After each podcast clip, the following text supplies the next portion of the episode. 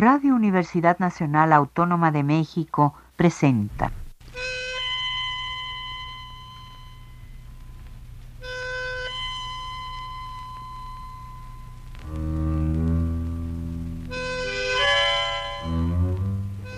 Cien años de tango.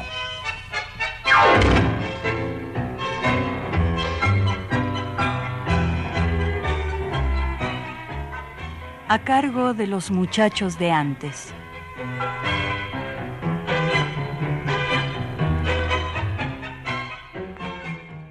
Buenas tardes amigos tangueros de todos lados. Bienvenidos una vez más a su programa Cien años de tango. Yo soy Miguel García y desde los estudios de Radio Universidad los saludo con el entusiasmo que brinda compartir esta pasión que se llama tango y que adquiere cuerpo en su música, en su palabra y en su baile. Hoy los invito a que juntos hagamos un recorrido a través de la obra de uno de los músicos y directores más destacados, quien recibió el reconocimiento de sus colegas en vida y que hasta la actualidad se le sigue considerando uno de los imprescindibles, si bien para una parte considerable de los tangueros resulta casi desconocido, lo cual considero una injusticia. Su nombre es Alfredo Gobi. Puesto que su carrera es amplísima e interesante, hasta la conformación de su propia orquesta, los invito a escuchar algunas composiciones que otros músicos le dedicaron, mientras vamos comentando algunos pasajes de su vida.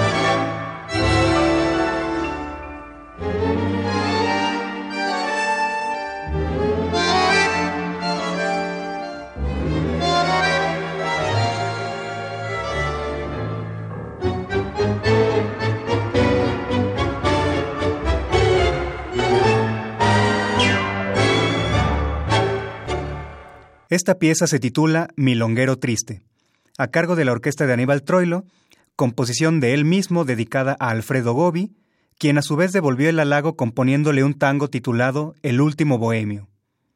Este par, Troilo y Gobi, representan dos caras de una misma sensibilidad tanguera. Se conocieron en 1930, cuando Troilo perteneció a la orquesta de Juan Maglio, en la cual también ya tocaba Gobi desde años antes. En 1931 fueron convocados para conformar el sexteto Bardaro Pugliese. Estos cuatro nombres nos remiten a las cumbres más altas del tratamiento musical del tango, ya sea desde el instrumento, ya sea desde la dirección. Troilo, Gobi, Bardaro y Pugliese. Pasó por varias agrupaciones más, trabajos, giras, y luego de probar el sabor de la dirección, volvió a su violín en la orquesta de Manuel Buzón. Poco después formó su primera orquesta con Troilo como primer bandoneón y Alfredo Atadía como segundo, Orlando Goñi al piano y José Goñi, su hermano, como segundo violín. Duró poco. Se volvió a liar con Pugliese, esta vez para tocar en Radio Prieto solo por dos meses, pues los ejecutivos no lograron comprender lo avanzado del dúo. Viajó, tocó en otros conjuntos como el de Alberto Pugliese, hermano de Osvaldo, en la de Sabastaro en Mar del Plata, hasta que en el 35 se unió a las filas de Pedro Laurens, de nuevo junto a Osvaldo Pugliese. Después ingresó a la agrupación de Joaquín Dorreyes, la de Armando Baliotti y la de Nicolás Vaccaro. La década de los 40 lo encontró en Montevideo con Pintín Castellanos, hasta que en el 45 formó una nueva orquesta para tocar en Radio Belgrano y Radio El Mundo.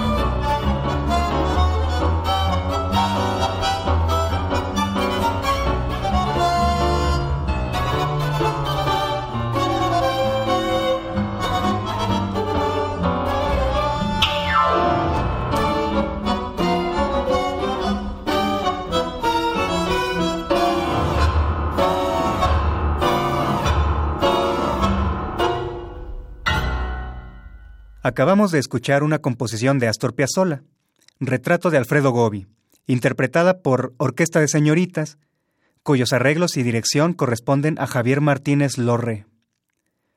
Hay que puntualizar que Gobi nació en 1912, en Francia, heredero de una añeja tradición tanguera por parte de sus padres Alfredo Gobi y Flora Rodríguez. Su padrino fue Ángel Villoldo.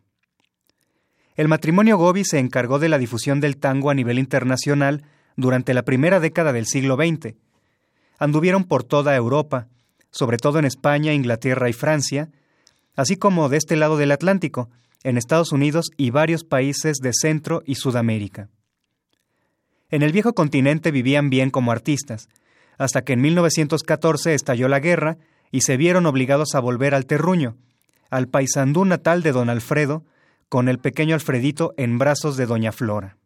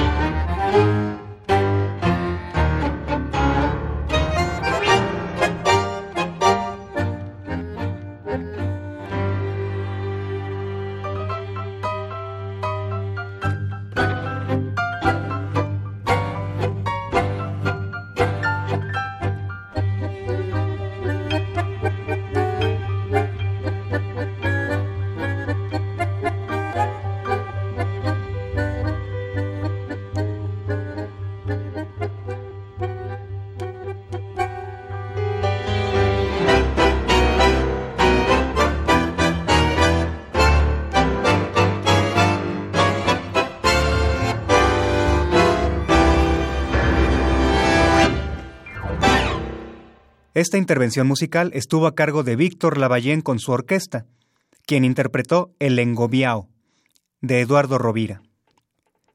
El pequeño Alfredo desde los seis años mostró interés musical. Vendía periódicos y recibía las primeras lecciones. Poco después su padre le regaló un violín que ya no soltó más. Ingresó a un conservatorio y a los trece años integró su primer trío para tocar en pequeños bailes de barrio. Julio de Caro fue su inspiración más patente. Lo escuchaba y lo veía con vehemencia, para luego reproducir los movimientos de sus dedos y del arco en su propio instrumento. A los 15 años se unió a la orquesta del Teatro Nuevo y poco después debutó profesionalmente en el tango en la orquesta de Luis Casanova. Ya mencionamos el recorrido artístico que tuvo que pasar hasta la conformación de su gran orquesta de 1945 e iniciar su labor discográfica hasta el 47. Su incursión como director acreditado fue tardía en comparación con sus antiguos compañeros. Aníbal Troilo formó su orquesta en el 37 y grabó por primera vez en el 38. Orlando Goñi se separó de Troilo en septiembre del 43, empezó una carrera de director y dejó solo cuatro grabaciones, pues se truncó por su inesperada muerte año y medio después. Osvaldo Pugliese formó la suya en el 39 y llegó al disco en el 43. La primera grabación de Alfredo Gobi fue un vals de la autoría de su padre, La Entrerriana, con las voces de Carlos Heredia y Hugo Soler.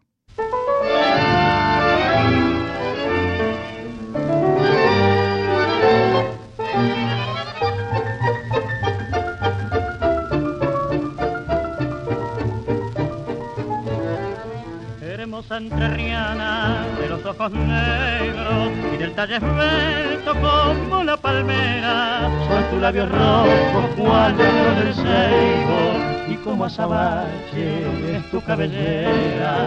Eres entrerriana la flor perfumada, la dorada imagen de viva expresión.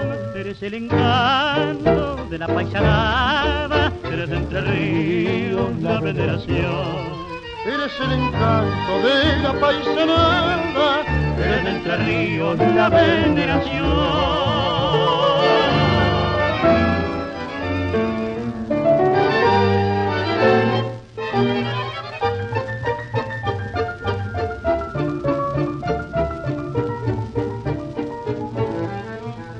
Tu entrerriana, la que libertaste a tu hermosa patria de aquí no opresor de tu entrerriana que la despojaste y aquellas cadenas eran el terror.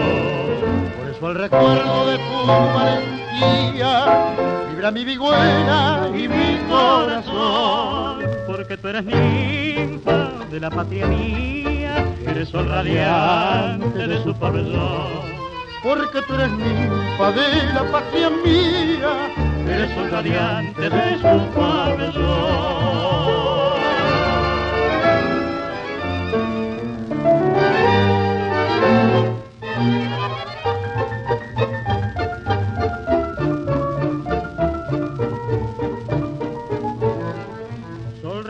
Resplandeciente del cielo entrerriano, mujer adorada, estrella del sol, de la que venero con placer a la que encantaste mi pobre labor. Por eso te canto, criolla divina, tierra hermosa, mujer ideal, gloria de Entre Ríos, Patricia Argentina, de las madres criollas más tradicional gloria de Entre Ríos, Patricia Argentina, de la madre criolla más tradicional.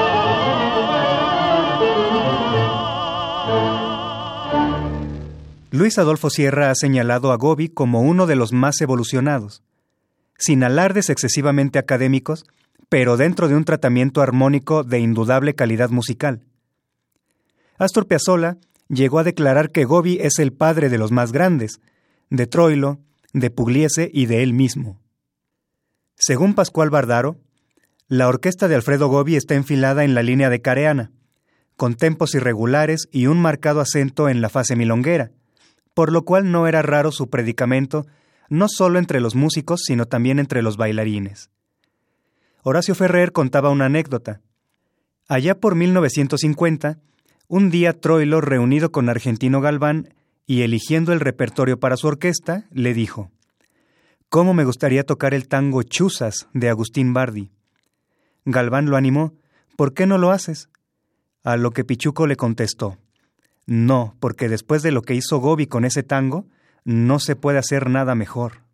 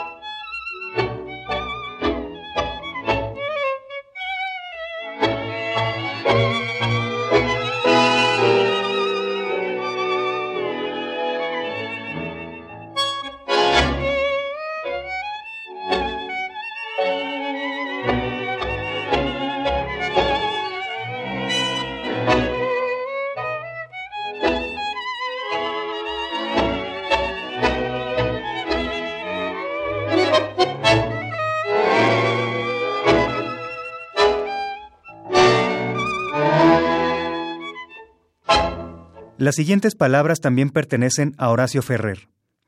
La orquesta de Gobi, cernida entre De Caro y Di Sarli para consumar un estilo inconfundible, es también como la de su amigo Troilo, soñadora y poética, por lo lírica, emotiva, sonora y bien basada entre lo clásico y lo moderno.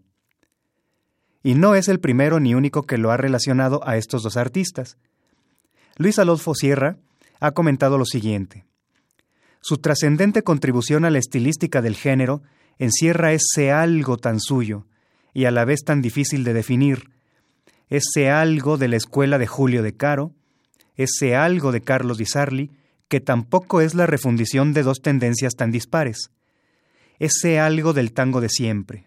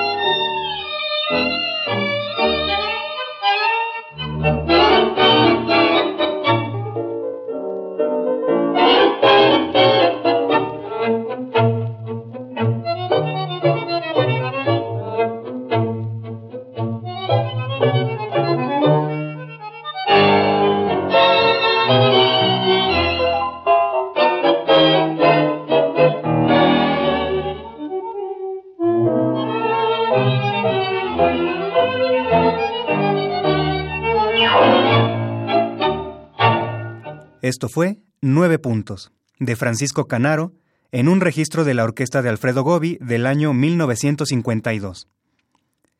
En palabras de Pascual Bardaro, el sonido de su violín era pequeño interpretando los solos con portamento y contrastando con la fuerza que le imprimían sus bandoneones, encabezados por Mario de Marco y Alberto Garralda, y la conducción pianística muy particular de Ernesto Romero. En cuanto a instrumentistas, fueron muchos los que pasaron por sus filas y ostentaban una calidad excepcional. Entre los bandoneonistas más destacados podemos nombrar a los ya mencionados de Marco y Garralda, así como a Edelmiro Damario, que después acompañó a Ángel Vargas, Osvaldo Piro, con apenas 17 años, y Eduardo Rovira. Entre los pianistas, Ernesto Romero, César Sañoli, Lalo Benítez y Osvaldo Tarantino. Violinistas, Antonio Blanco, Bernardo Germino y Hugo Baralis. Contrabajistas, Alcides Rossi y Osvaldo Monteleone. La mayoría logró un lugar importante en el medio del tango después de pasar por la orquesta de Alfredo Gobi.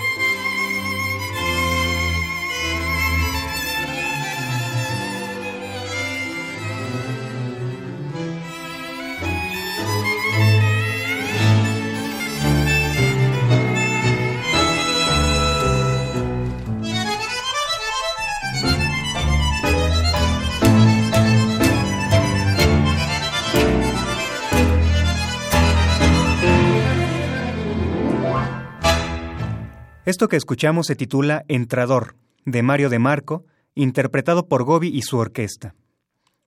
Un elemento que resaltó fue también la voz de sus cantores. Los primeros fueron Walter Cabral, aquel que en 1937 hiciera suceso junto a Darienzo con el tango Paciencia. Oscar Ferrari, de fina voz que brilló en los años 50. Ninguno de los dos llegó al disco con Gobi. Destacaron también Hugo Soler y Carlos Heredia, a quienes ya escuchamos hoy, Ángel Díaz el Paya, Carlos Llanel, Héctor Coral y el conocidísimo Jorge Maciel.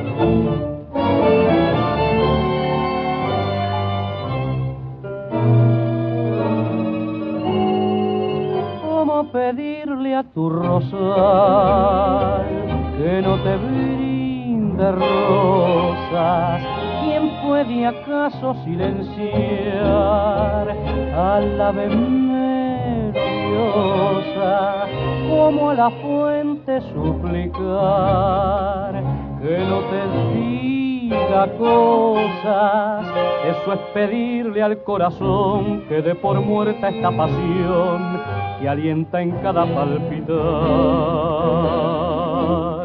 No, no puede ser lo que me pide, no. ¿Cómo es posible que te olvide quién quiere apartarte de mi vida? Adivina algo extraño en nuestra despedida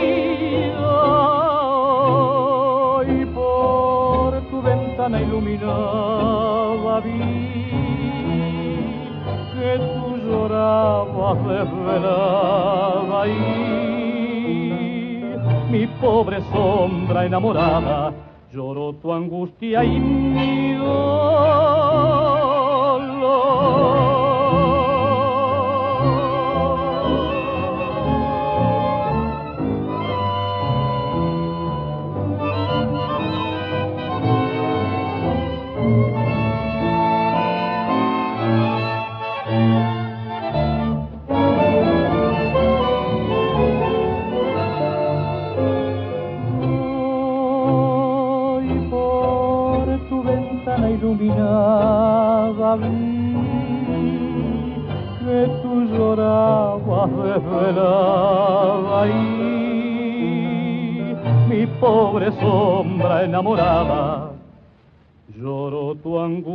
y mi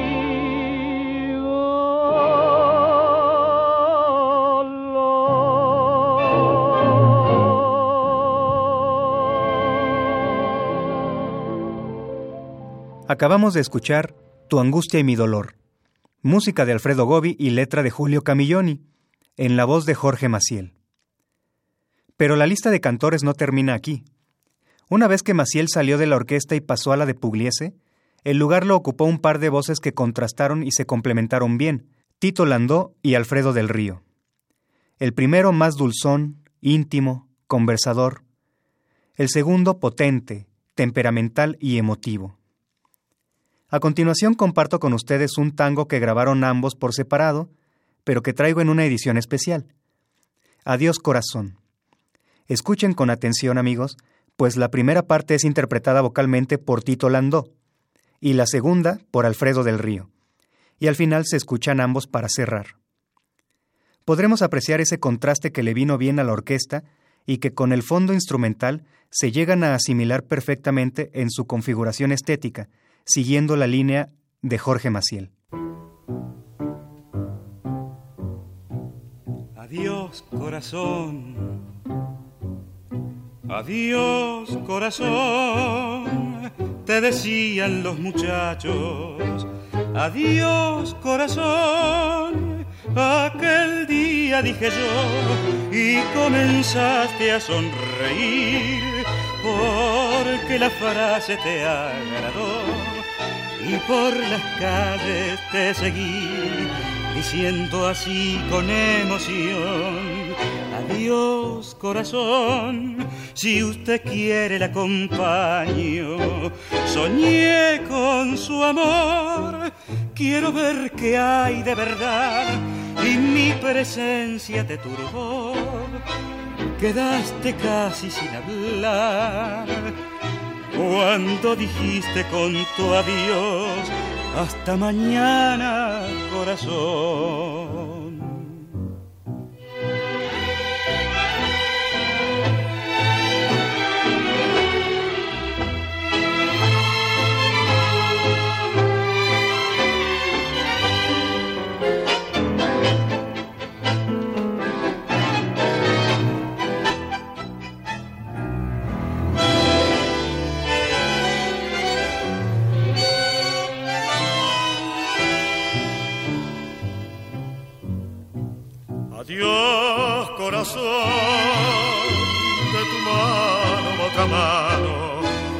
Adiós, corazón, quien pudiera ser tu amor, que nunca tengas que llorar, que no conozcas el dolor y que en tus ojos el amor viva radiante como Adiós corazón, si usted quiere conversamos. Soñé con su amor, quiero ver qué hay de verdad y mi presencia te turbó. Quedaste casi sin hablar cuando mentiste con tu adiós. Hasta mañana, corazón. Hasta mañana, corazón. Hasta mañana, corazón. Hasta mañana, corazón. Luego de pasar revista por los vocalistas de Alfredo Gobi, revisemos su faceta ahora como compositor. De su ingenio brotaron 28 piezas de interesante sonido. La primera titulada Perro Fiel, cuando tenía apenas 14 años. Le siguieron varios tangos, milongas y valses que quedaron en el archivo, hasta que en 1941 dio a conocer su primer éxito, Soy el cantor de la orquesta, con letra de Alfredo Brusi. Vendrían después otros temas cantables como Tu angustia y mi dolor, Cuatro novios, A mis manos, Mensajera y un tango para Chaplin, así como obras instrumentales de la jerarquía de Camandulaje, El último bohemio dedicada a Troilo, o la que dedicó a su otro gran amigo, con quien desarrolló muchas de sus aportaciones musicales perennes al tango, a Orlando Goñi.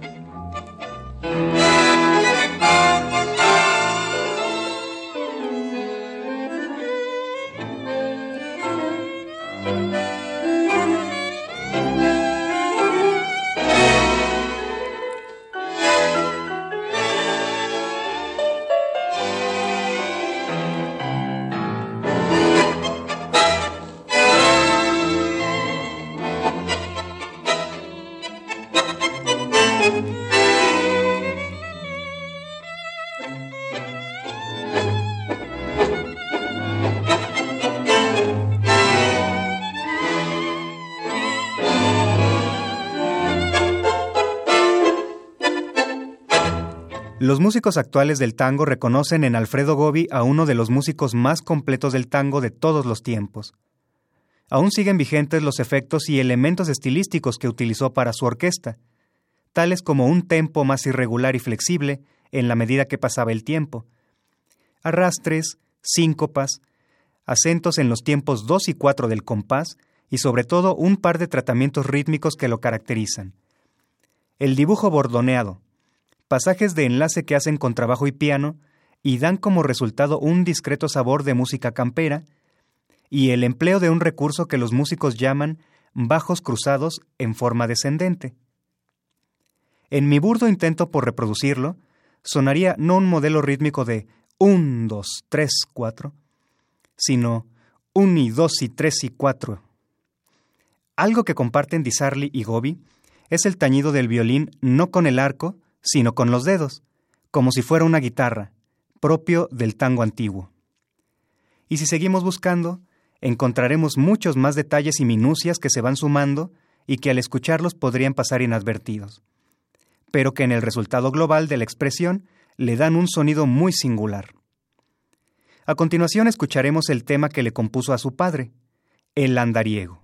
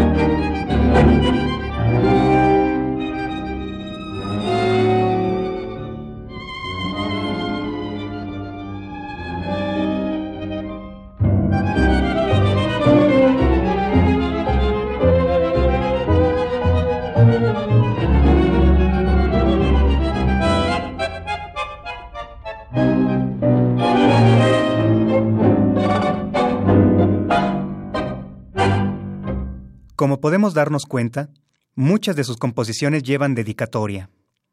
Una feliz coincidencia quiso que nuestro autor dejara encomendadas las partituras de uno de sus tangos para cuando volvieran las orquestas. Murió en el año 1965, época en que las orquestas típicas pasaban por un momento difícil. Esa encomienda para cuando volvieran las orquestas es la pieza titulada Redención, que revela una sensación profunda de fe y esperanza, Alfredo Gobi la dedicó a Jesús de Nazaret.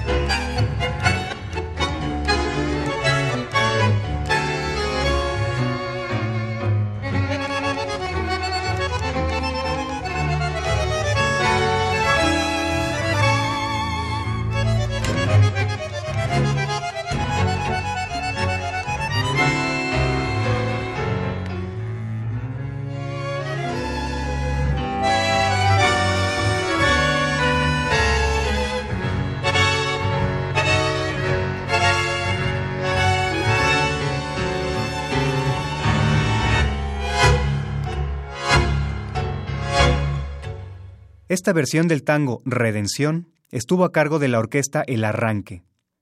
Así damos por terminada nuestra emisión de hoy, amigos. Espero que esto haya despertado o confirmado en ustedes el interés por una figura imprescindible de la música que tanto nos apasiona. Si tienen algún comentario o duda, me pueden escribir a la dirección electrónica miguel.tango.com.mx o al número 5512 31 85 64. Hoy contamos con la presencia del señor Miguel Ángel Ferrini en los controles técnicos. Yo soy Miguel García y les deseo un excelente domingo. Buenas tardes. Radio Universidad Nacional Autónoma de México presentó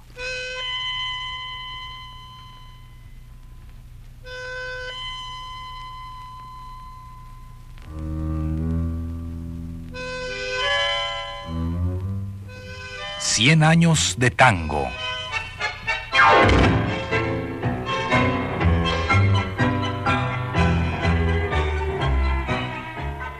A cargo de los muchachos de antes.